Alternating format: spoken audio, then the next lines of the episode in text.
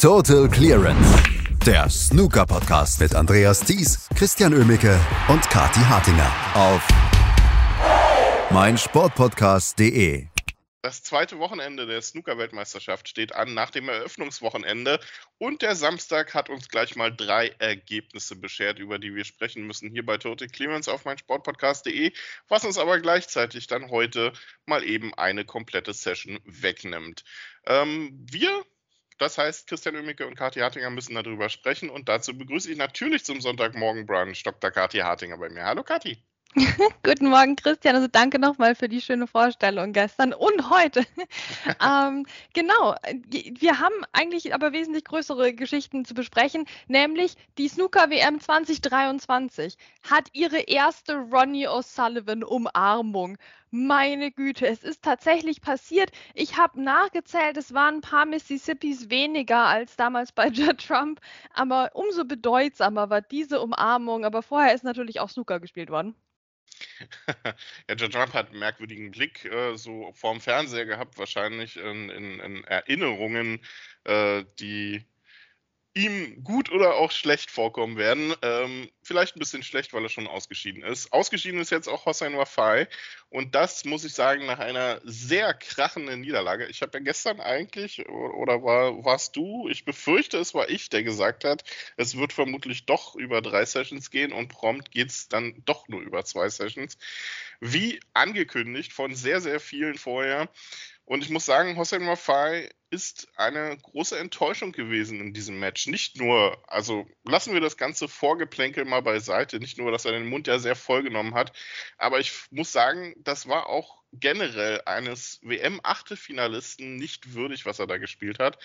Ähm, sehr wenig taktisch äh, gut gemacht in diesem, äh, in diesem Match und einfach zu viel verschossen und zu viel Ronnie O'Sullivan liegen gelassen. Also das waren zwei Tage zum Vergessen für den Iraner. Ja, und wir sind jetzt hier an der Stelle so streng, Christian, weil wir ja wissen, dass er es besser kann. Also wir reden jetzt ja nicht von jemandem, der als Qualifikant ähm, hier durch irgendwelche wundersamen Werke die erste Runde überstanden hat und dann jetzt gegen Ronnie O'Sullivan eingebrochen ist, ja. Also da würden wir ja ganz anders drüber reden, mit wesentlich mehr Mitgefühl und Anerkennung der Leistung überhaupt in der zweiten Hauptrunde der Weltmeisterschaft ge gelandet zu sein. Ja, das ist bei Hossein Wafai aber anders, nicht zuletzt auch durch seinen Anspruch an sich selbst. Ja, Hossein Wafai ist jemand, der viele Century Breaks spielen kann und sehr dominant Snooker spielen kann und der das auch gerne von sich selbst behauptet. Also der ist jemand, der an sich selbst und äh, an alle anderen auch den Anspruch hat, wahrgenommen zu werden als einer der Top-Spieler und dahin zu kommen oder vielleicht sogar schon dort zu sein.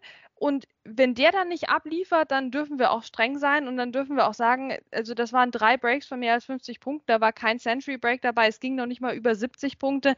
Das war kein gutes Spiel von Hossein Wafai und das hat er sich zu einem großen Teil selbst eingebrockt durch, ähm, ja, dadurch, dass er er hat sich selbst echt die, das Grab schon geschaufelt gehabt vor dem Match durch diese Aussagen, durch diese unnötigen Provokationen, durch dann seinen Anschluss im zweiten Frame haben wir ja alles schon rauf und runter diskutiert.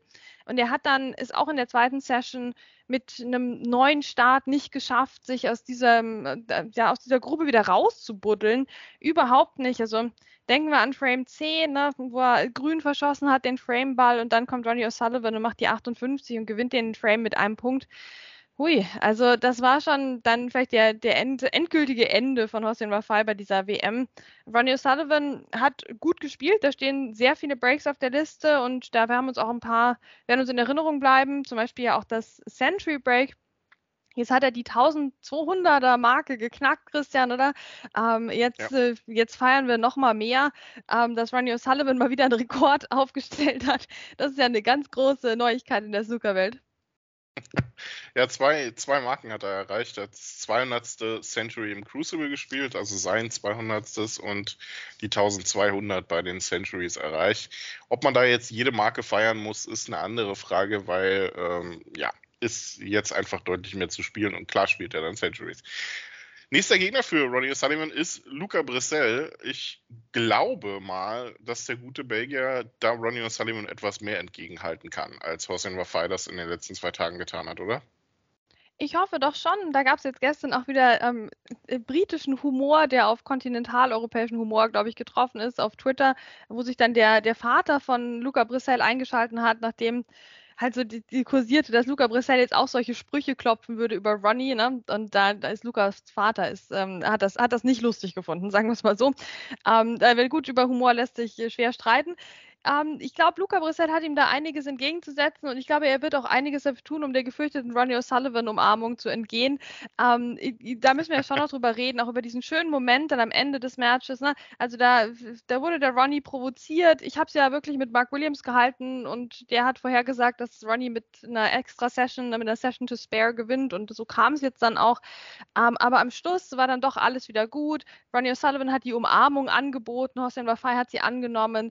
Sie sind wieder Freunde für den Moment. Ich glaube, das letzte Kapitel der Geschichte ist trotzdem noch nicht geschrieben. Sie bleiben beide streitbare Charaktere, die, mit denen manche gar nicht können. Das gilt wirklich für beide. Und ähm, dann aber auch wieder Leute, die auf dem Snookertisch wunderbare Momente erschaffen können.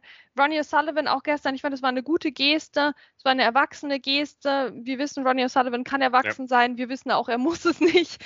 Und ähm, ja, damit haben wir das jetzt äh, zum Glück hinter uns gebracht für diese WM. Ja, man muss halt auch vorsichtig sein. Beides sind streitbare Charaktere, halt mit dem Unterschied, dass einer davon sportlich bisher über jeden Zweifel erhaben ist.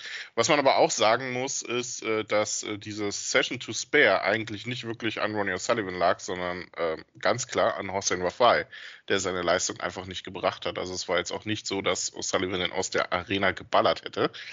Aber egal, Ronnie O'Sullivan steht nach einem 13 zu 2 gegen den Iraner im Viertelfinale, trifft dort auf Luca Brissell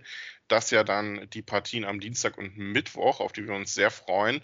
Und damit gibt es heute in der Morgen-Session nur ein Match, nämlich die Auftakt-Session zwischen Karen Wilson und John Higgins, auf der dann also das gesamte Crucible-Publikum schauen darf. Auch zwei andere Matches wurden gestern beendet und eins äh, ja innerhalb von gefühlt fünf Minuten, es waren dann aber doch äh, eine Viertelstunde, die Mark Allen und Stuart Bingham noch am Tisch standen. Aber ähm, davon stand eigentlich mehr Mark Allen am Tisch und nicht Stuart Bingham, so wie schon das gesamte Match über. Ja, genau, und das hatten wir jetzt gut vorhergesagt, das war aber auch nicht schwer. Stuart Bingham hat nicht mehr mitspielen dürfen, hat er eigentlich vorher auch schon nicht. Also, das war ein entspannter Arbeitstag für Mark Allen. Wird sich vielleicht ein bisschen geärgert haben, dass er überhaupt noch rein musste in die Session, aber gut, dann, komm, dann kommst du nochmal rein, wirst in die Arena gerufen. Ne? Das, mein, das ist ja auch eine schöne Geschichte. Hast ihn nochmal rausgeputzt hier und ja, dann spielst du halt eine 68, holst sonst noch ein paar Punkte. Und dann bist du halt auch wieder fertig. Also das ist ein Arbeitstag, ich glaube, den würden sich einige von uns wünschen. Wobei es natürlich auch ein, ein, Wochenende war. Also weiß ich nicht, wie Mark Allen die Gesamtsituation äh, beurteilt, aber ich bin mir sehr sicher, er beurteilt sie besser als Stuart Bingham. Der, ja, ihr tut mir leid. Das ist wirklich nicht schön, wenn man Mitleid hat mit, mit Sportlern, aber Stuart Bingham tut mir echt ein bisschen leid. Er hat doch noch so gut gespielt in der ersten Runde. Hat zwei Centuries gespielt gegen Mark Allen, aber war einfach sonst abwesend. Hat sich unterm Tisch versteckt hier unterm Teppich versteckt, ist aus der Arena rausgegangen, um mal frische Luft zu schnappen und sich vielleicht eine Portion Pommes zu holen oder so. Er war nicht da. Er, er, war nicht da, er war gestern auch nicht da. Und Mark Allen ist völlig verdient weiter. Aber wie viel Mark Allen jetzt aus dem Auftritt gelernt hat, also ich weiß, du bist beeindruckter von Mark Allen gewesen in dem Match als ich. Ähm, ich bin gespannt, ja. was er in der nächsten Runde abliefert. Zumindest von der zweiten Session, ja, auf jeden Fall. Hm, mal gucken. Ähm, also nächster Gegner für Mark Allen äh, ist ja auch wieder so ein, ähm, so ein unbeschriebenes Blatt dann für ihn vielleicht selbst, weil er auch wieder als äh, klarer Favorit reingehen wird. Nächster Gegner für ihn ist nämlich Jack Jones, der hier mal eben als Crucible-Debütant im Viertelfinale steht. Ähm, ich bin mir nicht hundertprozentig sicher, aber es müsste doch dann der erste Debütant seit Anthony McGill sein, ne? 2015. Exakt der äh, es ins Viertelfinale geschafft hat hier und das nach einem wirklich überzeugenden Auftritt gegen Neil Robertson. Ähm, es ist nicht das gekommen, was wir befürchtet hatten gestern, dass äh, Jack Jones in der letzten Session nochmal einbricht oder dass Robertson nochmal so einen Lauf kriegt. Nein, der Waliser hat es durchgezogen, führte ja 10 zu 6 und obwohl er den ersten Frame noch abgegeben hat, äh, ist er im Viertelfinale, trifft dort auf Mark Allen, also riesen, riesen Erfolg für den Waliser und ja, Kati, mal wieder eine typische Neil Robertson-Weltmeisterschaft. Tatsächlich, wirklich wie aus dem Bilderbuch. Und das werfe ich dem Neil Robertson an der Stelle jetzt schon vor. Ich meine, dem wird es jetzt nicht besonders gut gehen. Ne? Der wird sich auch denken, was ist jetzt, ist jetzt wieder passiert. Ne? Und jetzt hacken die auch noch in dem Podcast auf, auf mir rum. Das tut mir auch leid, Neil. Wirklich, ich wünsche dir das Beste. Aber das kann doch nicht sein, dass du das Jahr für Jahr so machst. Also er ist ja jedes Jahr dabei. Ich, ich verstehe das noch so ein bisschen bei Leuten, die dann in der Qualifikation halt scheitern oder so. Dann war es ja nicht dabei, aber er ist ja jedes Jahr da und er sieht sich selbst jedes Jahr dabei zu, wie er die gleiche Leistung bringt, nämlich die beste Leistung der ersten Runde oder zumindest die zweitbeste und dann äh, einbricht in Runde zwei oder drei. Das, das muss doch nicht sein, Neil. Da musst du, du bist doch ein Typ, der so höflich ist, der so dominant am Snookertisch agieren kann, der so viel kann da muss das doch irgendwie möglich sein, das in den Griff zu bekommen. Aber gut, ja, ich meine, ich weiß auch nicht, schreiben wir jetzt den zweiten WM-Titel für Neil Robertson mal ab? Ich finde es eigentlich fair gegenüber Ding Junhui, das jetzt auch mal zu tun, oder? Um mal zu sagen, ja gut, Daniel Robertson holt auch keinen mehr. Ähm, und wir hatten einen interessanten Start in die Session gestern, weil eigentlich so ein Frame kam, ähm, wo schon zu befürchten war, dass vielleicht doch das nochmal kippt. Ne? Hier Frame 17, wo Jack Johnson 53 spielt und dann kommt aber Neil Robertson mit der 83 und das sind halt 30 Punkte mehr und dann hast du halt den Frame gewonnen. Ähm, und da hatte ich schon das Gefühl, Mensch, da könnte was kippen. Und ja auch in Frames 18, 19 Neil Robertson jeweils mit, mit 50 Punkten, mit 44 Punkten. Jack Jones ohne hohes Break, brauchte mehrere Chancen, aber der hat die Coolness behalten. Das, das hat nicht nur Neil Robertson verloren, es hat wirklich der Jack Jones auch gewonnen. Der hat, es, es roch so ein bisschen nach Neil Robertson Comeback irgendwie, weil eben Jack Jones nicht mehr ganz so klinisch war. Aber nein, der blieb dran, der ließ sich nicht von diesem Tisch abkratzen. Ja, und dann dann kam noch mal die Sternstunde, weil ich meine, wie, wie schickst du dann den Neil Robertson nach Hause? Wie schickst du ihn nach Hause, Christian? Ja, mit einer 138 schickst du ihn nach Hause. Ja, das ist doch das, was Daniel Robertson in Runde 1, Frame 1, ne, mit den armen Qualifikanten macht. Ja, das machst du mit ihm im entscheidenden Frame. So nämlich 13 zu 7. Jack Jones damit fast doppelt so viel Frames geholt wie Neil Robertson. Also, was ist denn das für ein Typ, bitte, der, der Jack Jones? Also, wo geht das denn noch hin für den? Ja, gute Frage. Wo geht's, wo geht's hin? Was fängt Mark Allen an mit äh, der Vorbereitung aufs Viertelfinale jetzt?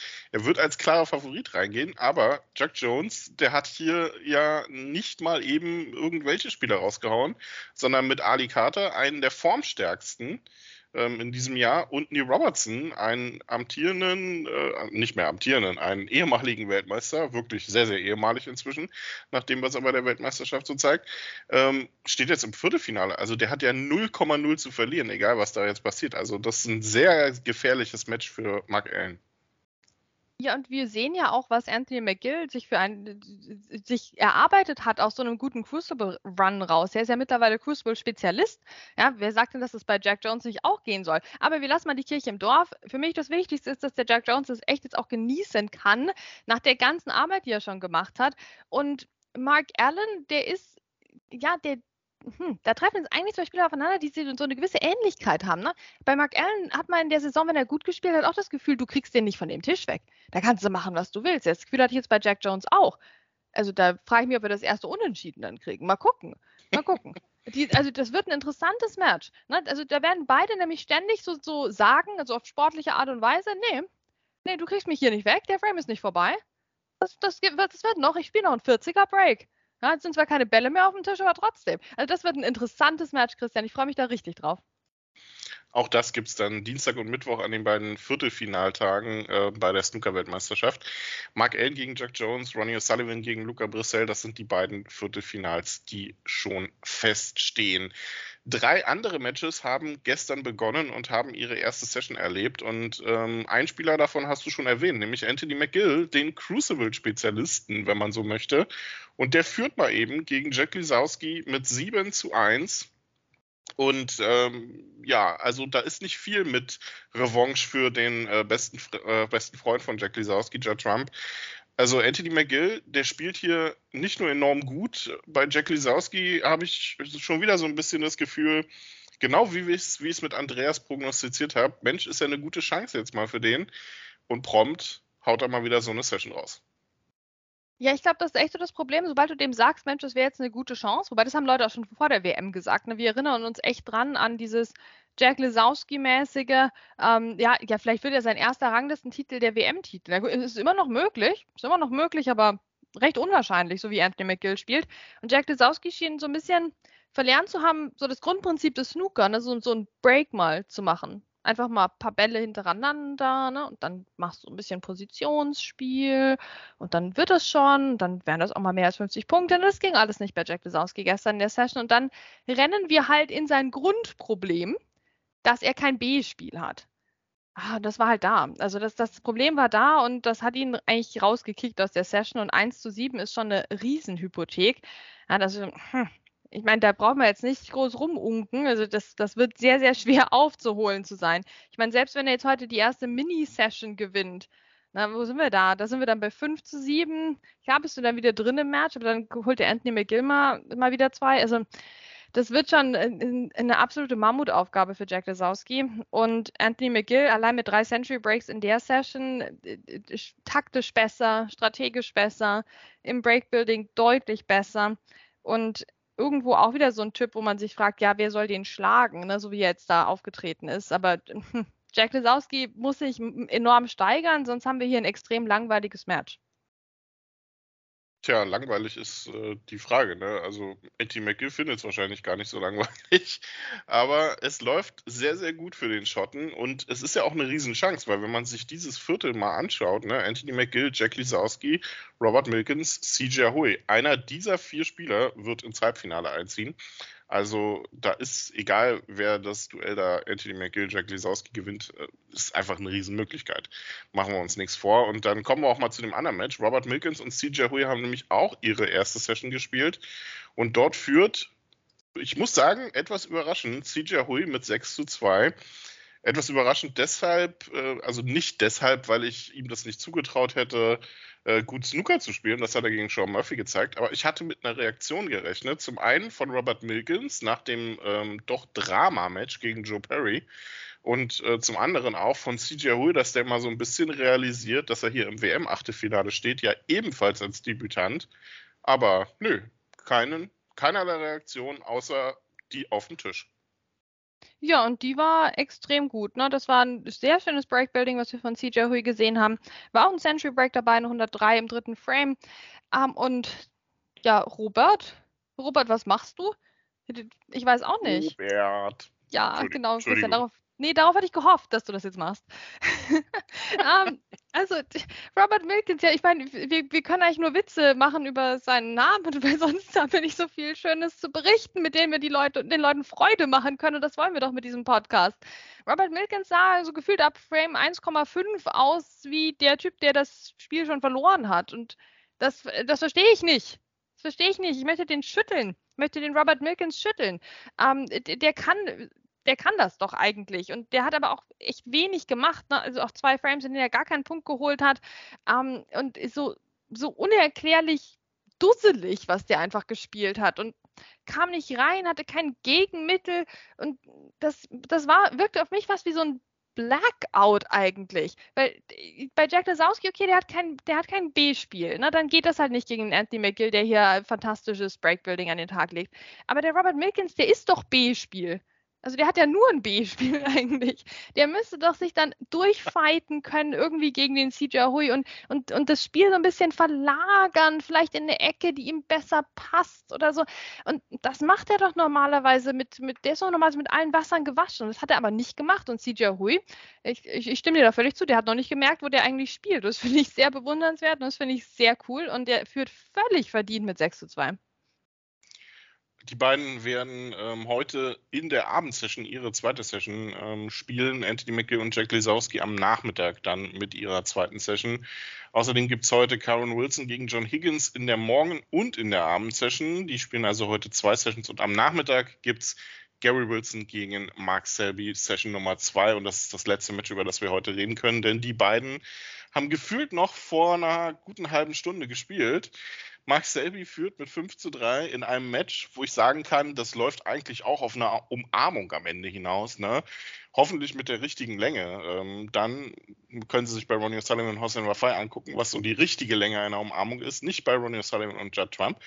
Aber ich finde dieses Match unfassbar interessant bisher. Nicht, äh, es wird sicherlich nicht in die Geschichte der Crucible, äh, des Crucible eingehen als eines der besten Matches aber es ist durchaus spannend. Es ist taktisch sehr hochklassig phasenweise. Und es hat einen Mark Selby, der einfach den typischen Mark Selby-Humor mitbringt. Das musst du erstmal bringen, nachdem du gefühlt fünf, sechs Stunden am Tisch stehst mit Gary Wilson, dir ein hochklassiges, ein phasenweise nicht schön anzuschauendes Match lieferst. Und dann lochst du die gelbe und haust dem Publikum entgegen. Ich hoffe, euch hat es Spaß gemacht. Also, das ist ein Mark Selby, wie er einfach nur typisch Mark Selby sein kann. Ja, ich habe das gefeiert, Christian. Und das Crucible hat es auch gefeiert. Und es ist wieder so ein Moment, wo ich mir einfach mehr wünschen würde, mehr Leute würden erkennen, was für ein super Typ einfach der Mark Selby ist. Ähm, wie unterhaltsam der sein kann. Und es war eine Session, ich bin ganz ehrlich, ich hatte Gänsehaut und das wird sicher nicht vielen so gehen, aber ich hatte richtig Spaß bei der Session. Ich hatte wirklich Gänsehaut, weil das so eine schöne Crucible-Abend-Session war. Die hatten ja dann auch, weil sie so langsam waren, wirklich das One-Table-Setup ähm, quasi für sich. Und das war dann so, so, so, so eine lange Nacht im Crucible und da sind dann nicht mehr ganz so viele Leute da. Und dann rufen die auch mal Re-Rack rein, ne? aber, aber dosiert und, und zu Recht, weil die haben sich ständig festgespielt in irgendwelchen Ecken. Äh, und es waren Mammut-Frames dabei. Ich glaube, es ähm, gab nur einen einzigen Frame, der kürzer war als 20 Minuten und der, der war 19 Minuten.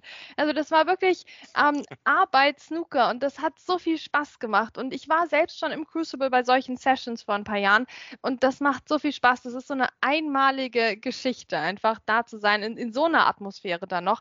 Ähm, und, und dieses Gemeinschaftsgefühl, was sich dann irgendwie bildet, wenn das schon so lange geht und es geht irgendwie nichts weiter, das Gemeinschaftsgefühl zwischen den Zuschauenden und den, den Spielern, ähm, das ist echt einmalig. Und es war ein Match, wo ich jetzt rückblickend, auch wenn ich auf Scoresheet schaue, mich wundere, dass doch 2, 4, 6 Breaks von mehr als 50 Punkten gespielt wurden, weil so hat es sich angefühlt.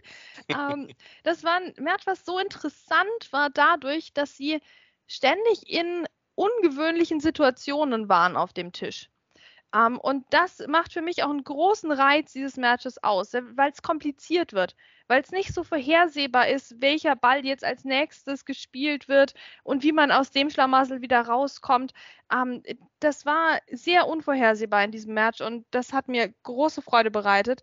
Ähm, Mark Selby war stabiler und führt, finde ich, verdient mit 5 zu 3, auch wenn Gary Wilson Fehler von Mark Selby dann doch bestrafen konnte streckenweise. Mark Selby war vom langen Lochspiel her nicht gut unterwegs, hat aber trotzdem sehr riskante Bälle immer wieder versucht, was normalerweise nicht seine Art war bis vor kurzem. Aber das merkt man jetzt in dieser neuen Version von Mark Selby, dass er doch nicht mehr ganz so risikoavers ist in der, in der Shot Selection. Was gestern an sich eigentlich nicht gut funktioniert hat, aber letztlich dann doch.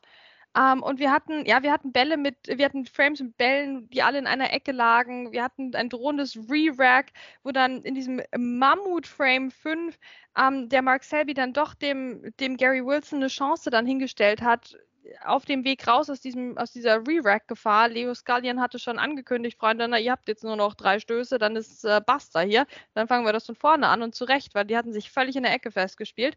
Ähm, und da hat Mark Selby so einen taktischen Schnitzer hingelegt, der ihn echt das, den Frame gekostet hat und hat dann aber super darauf reagiert und dann kam die 74, die 64 um, ähm, und dann nochmal der achte Frame dann auch auf die Farben, wo er dann gelb eben gelocht hat und ja, uns alle gefragt hat, ob wir Spaß hatten und ich muss sagen, Christian vom Fernseher, ich hatte Spaß. die Meinungen gehen weit auseinander auf Twitter, was äh, die, den Spaßfaktor dieses Matches angeht. Aber ich fand den Moment einfach nur sehr schön, weil das auch äh, mal wieder so ein, so ein typischer Jester-Moment war, wie wir ihn lange vermisst haben, ja auch nach ähm, seinen mentalen Problemen, wo er auch am Tisch ein sehr, sehr ernsterer Mark Selby war als ähm, der Spaßvogel. Und so gefällt mir Mark Selby sehr gut und ähm, das macht einfach Spaß, ihm dann auch dabei zuzuschauen. Wir werden heute aller Voraussicht nach im Crucible Theater keine Entscheidung sehen, kein Match, was beendet wird, es sei denn, ja, Anthony McGill führt ja mit 7-1 gegen Lisowski, es sei denn, da droht irgendwie auch ein Match mit einer Session to Spare zu enden. Ansonsten gibt es, wie gesagt, Karen Wilson in der Morgensession am One-Table-Setup gegen John Higgins. Die spielen am Abend ihre zweite Session. Am Nachmittag Anthony McGill gegen Jack Lisowski, Session Nummer 2 und Gary Wilson gegen Mark Selby mit Session Nummer 2. Und am Abend dann CJ Hui gegen Robert Milkins, die zweite Session, bevor morgen dann am verkürzten Tag wieder mit nur zwei Sessions alle verbleibenden Achtelfinals entschieden werden. Und wir werden natürlich morgen dann auch wieder drüber reden, was heute am Sonntag passiert ist im Crucible Theater. Bleibt also dran bei Total Clearance auf meinsportpodcast.de. Total Clearance, der Snooker-Podcast mit Andreas Thies und Christian Oemicke auf meinsportpodcast.de. Wie baut man eine harmonische Beziehung zu seinem Hund auf? Puh, gar nicht so leicht. Und deshalb frage ich nach, wie es anderen Hundeeltern gelingt, beziehungsweise wie die daran arbeiten.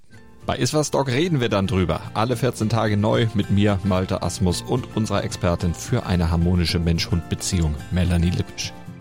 Iswas Dog mit Malte Asmus. Überall, wo es Podcasts gibt.